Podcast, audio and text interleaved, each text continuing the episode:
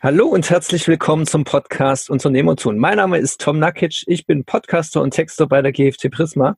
Mein Name ist Sven Franzen, ich bin Unternehmer und Marketingstratege. Schön, dass ihr da seid. Ja, schön, dass ihr uns heute wieder zuhört und wir reden heute über, naja, wie so oft, wir haben es in letzter Zeit dank einem ganz gewissen Thema, und zwar Corona, ja immer mal wieder von Krisen und Krisensicherung in Unternehmen. Und wir reden zwar immer von der Unternehmensführung, die in der Krise handeln muss, aber nie so wirklich, was sie als Vorleistung denn so alles schon leisten können. Und das ist ja einiges, weil man spricht da ja auch von einer gewissen Resilienz bei Unternehmen, wenn sie nämlich besonders krisensicher sind und jeder Krise trotzen und vielleicht sogar gestärkt aus so einer herausgehen. Da frage ich dich, Sven, woran scheitern denn Unternehmen in Krisen deiner Erfahrung nach am häufigsten?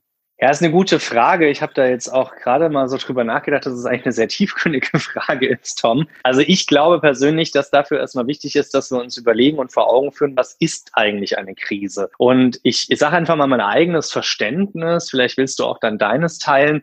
Für mich ist eine Krise eigentlich ein Momentum oder ein, ein temporärer Zustand, der in irgendeiner Form herbeigeführt wird oder eben da ist, der negativ abweicht vom Normalzustand. Heißt, vielleicht habe ich irgendwie einen Mangel an etwas, ja, an vielleicht Nahrung, Geld, Aufträgen, Kunden, also im Unternehmertum eher an den letzteren dreien. Oder es ist irgendetwas, was momentan nicht wächst, ja, wenn wir in die Landwirtschaft schauen, weil eben Winter ist oder eben saisonale Arbeiten, wie zum Beispiel vielleicht Sonnenschutz, Markisen installieren. Ich glaube, die haben im Sommer Hochkonjunktur und im Winter eher flau. Und ich glaube, dass eben eine Krise, das ist so ein negativ behaftetes Wort. Oh Gott, wir haben eine Krise und es ist ganz furchtbar.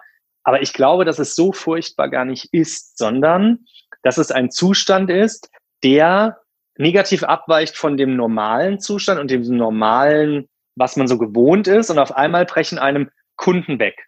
Der Einzelhandel hat jetzt weniger Besucher oder Kunden, weil die Leute Angst haben, in den Einzelhandel zu gehen oder sich mit Maske unwohl fühlen. All solche Dinge, die wir da gerade erleben, sind aus meiner Sicht, wenn man sie mal ganz neutral und sachlich rational runterbricht, eigentlich nur eine Veränderung, negativ abweichend vom Normalzustand. Und wenn ich mir das dann betrachte, und jetzt komme ich zur Beantwortung deiner Frage, dann kann ich mich ja auf sowas eigentlich auch vorbereiten. Das heißt, es wird Beispiel jetzt mit äh, der Landwirtschaft, im Winter wächst nichts, gibt es eben die Hochphasen, und die weniger Hochphasen. Das heißt, ich kann mich auf Hochphasen vorbereiten, indem ich Mitarbeiter einstelle, vielleicht auch temporär und in den anderen Phasen eben einen geringen Fixkostenblock habe und meinen Wasserkopf eben nicht zu groß aufbaue. Selbiges kann ich tun, wenn ich jetzt so ein Sonnenschutz-Installationsunternehmen bin. Wenn ich jetzt ein Unternehmen bin, wo ich weiß, oh, da könnte eine Krise kommen, so wie wir das ja jetzt einfach feststellen, dass so alle 10, 30, 60 Jahre mal irgendwelche Krisen kommen. Die einen sind halt groß, die anderen klein. Die eine ist eine Pandemie gesundheitlicher Art, eine Krise, ähm, die uns dann sehr stark auch wirtschaftlich beeinflusst. Die andere ist eine Wirtschaftskrise. Dann glaube ich, habe ich als Unternehmen die Möglichkeit,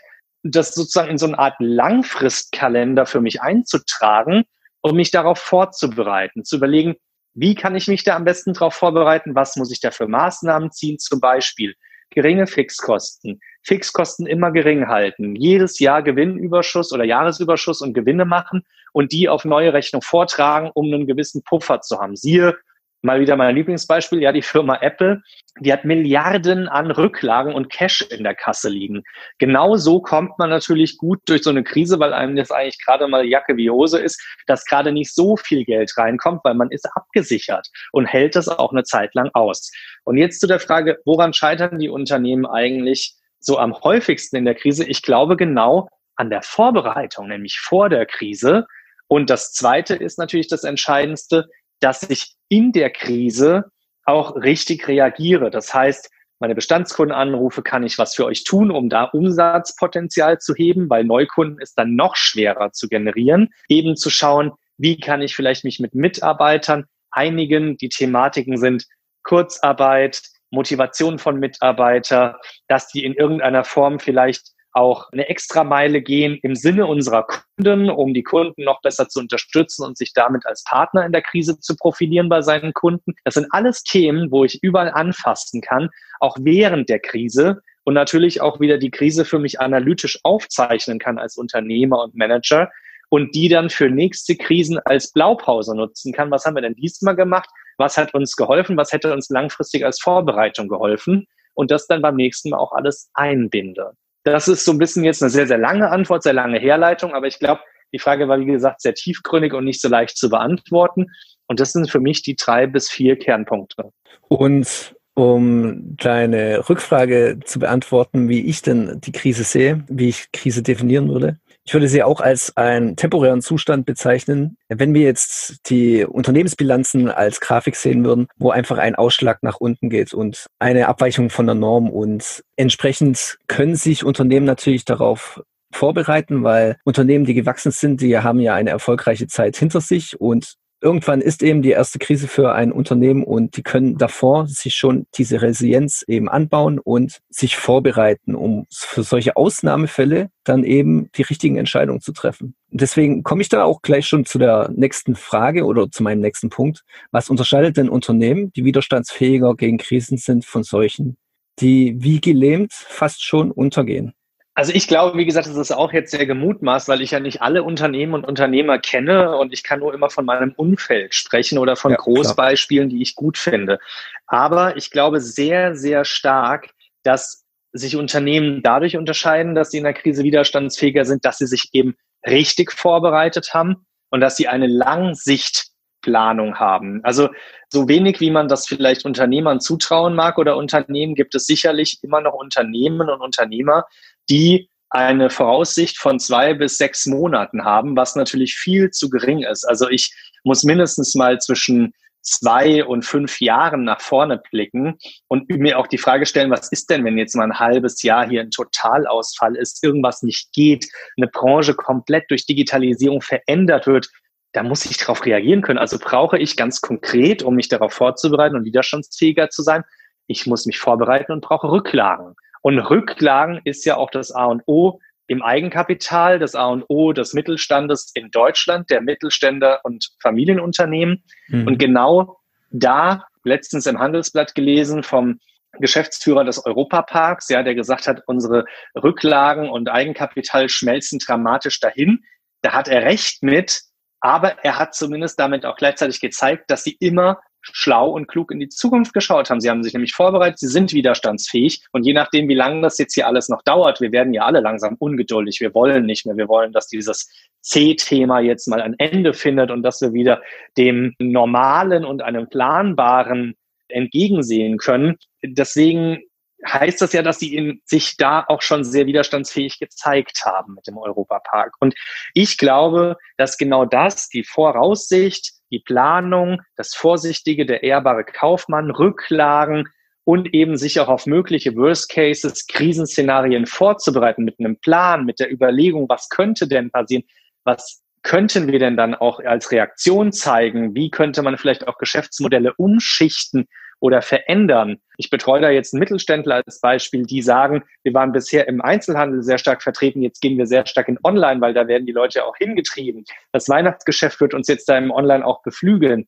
Das sind alles Themen, die kann ich mir auch vorher schon als Plan überlegen oder in der Krise reagieren. Und damit werde ich widerstandsfähiger und bin nicht gelähmt und gucke einfach nur, damit die Krise vorbeigeht und starre an die Wand, sondern ich tue etwas. Also Vorbereitung, Weitsicht, Rücklagen bilden, einen Plan haben und in der Krise tun und machen. Nichts machen und gelähmt da sitzen ist noch viel schlimmer. Ja, und am Ende diese Unternehmen, die sich gut vorbereitet haben auf Krisen, die werden dann ja auch stärker als die Konkurrenz hervorgehen aus dieser Krise und werden am Ende dann besser dastehen, auf lange Sicht gesehen. Und es geht ja nicht nur um Unternehmensstrukturen, du hast es ja vorher schon erwähnt, auch die Mitarbeiter müssen mitziehen, teilweise, wenn es dann hart mhm. auf hart kommt. Wie können denn die Unternehmer ihre Firma und Mitarbeiter ideal auf Krisen vorbereiten? Also die Frage finde ich persönlich sehr, sehr spannend, aber auch sehr schwer zugleich. Ich glaube, die ist sehr individuell.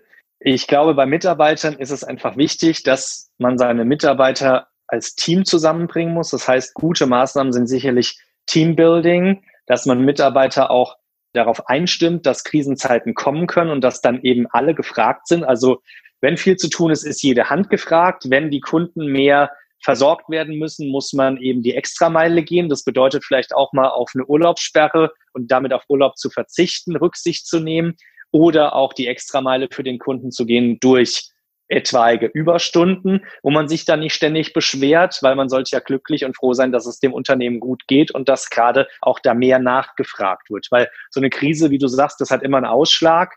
Der kann ja auch nach oben sein. Ja, es gibt ja momentan auch Branchen, die einen extremen Ausschlag haben und sehr, sehr beschäftigt und busy sind. Und dann gibt es wieder Unternehmen und Branchen, die sind so gar nicht gefragt, gerade leider Gottes, weil es vielleicht auch nicht sinnvoll ist im gesundheitlichen Sinne. Und da haben wir beide Ausschläge. Und auch die Unternehmen, die natürlich ganz viel zu tun haben, müssen ihre Mitarbeiter auf sowas vorbereiten.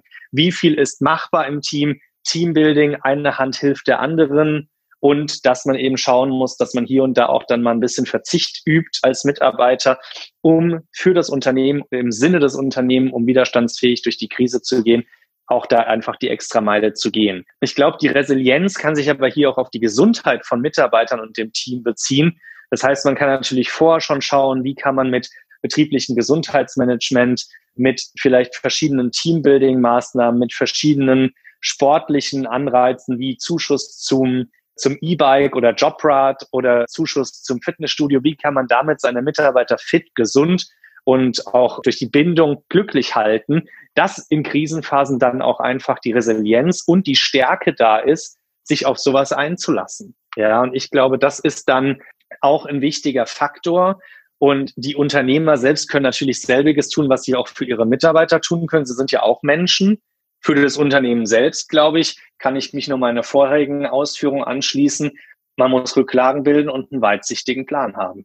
Ja, es geht ja auch darum, schon im Vorhinein alle Ressourcen zu mobilisieren und häufig steckt dann noch in vielen Unternehmen verstecktes und ungenutztes Potenzial, um Resilienz eben aufzubauen. Was ich mir zum Beispiel vorstellen kann, dass viele Unternehmer sich nicht trauen, mehr von ihren Mitarbeitern zu fordern. Dabei werden die wahrscheinlich, wenn sie sich mit ihrem Unternehmen auch identifizieren, wenn es ums Überleben des Unternehmens geht, noch mehr Zeit in ihre Arbeit reinstecken. Auch wenn es sich um Arbeiter handelt, die eigentlich nur eine 40-Stunden-Woche haben. Wo glaubst du, haben denn Unternehmen sonst noch verstecktes oder ungenutztes Potenzial? Also erstmal möchte ich mich da bei dir anschließen, Tom. Es ist natürlich richtig, dass man gerade bei den Mitarbeitern anfangen sollte, in guten Zeiten mit Bindungsmaßnahmen, mit Zuschüssen, mit Teambuilding, die Leute zusammenzubringen, einer Weihnachtsfeier, vielleicht einem äh, Sondertantieme, Sonderweihnachtsgeld, solchen Dingen wirklich seine Mitarbeiter zu binden, als Team zusammenzubringen und auch wirklich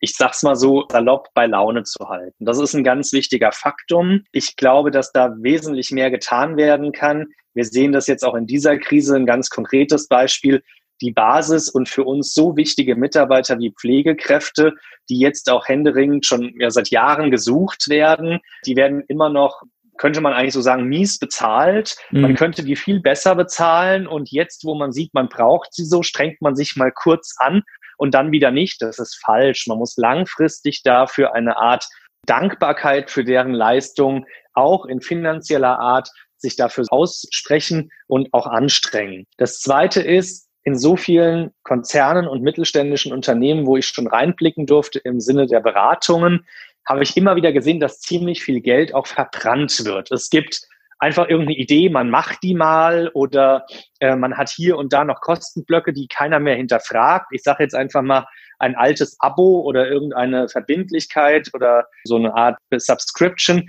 die man einfach nie hinterfragt und damit auch nie gekündigt hat. Und die läuft immer so weiter, läuft so weiter. Und wenn man es irgendwann mal hochaddiert, sind da nach fünf Jahren so extreme Beträge rausgekommen.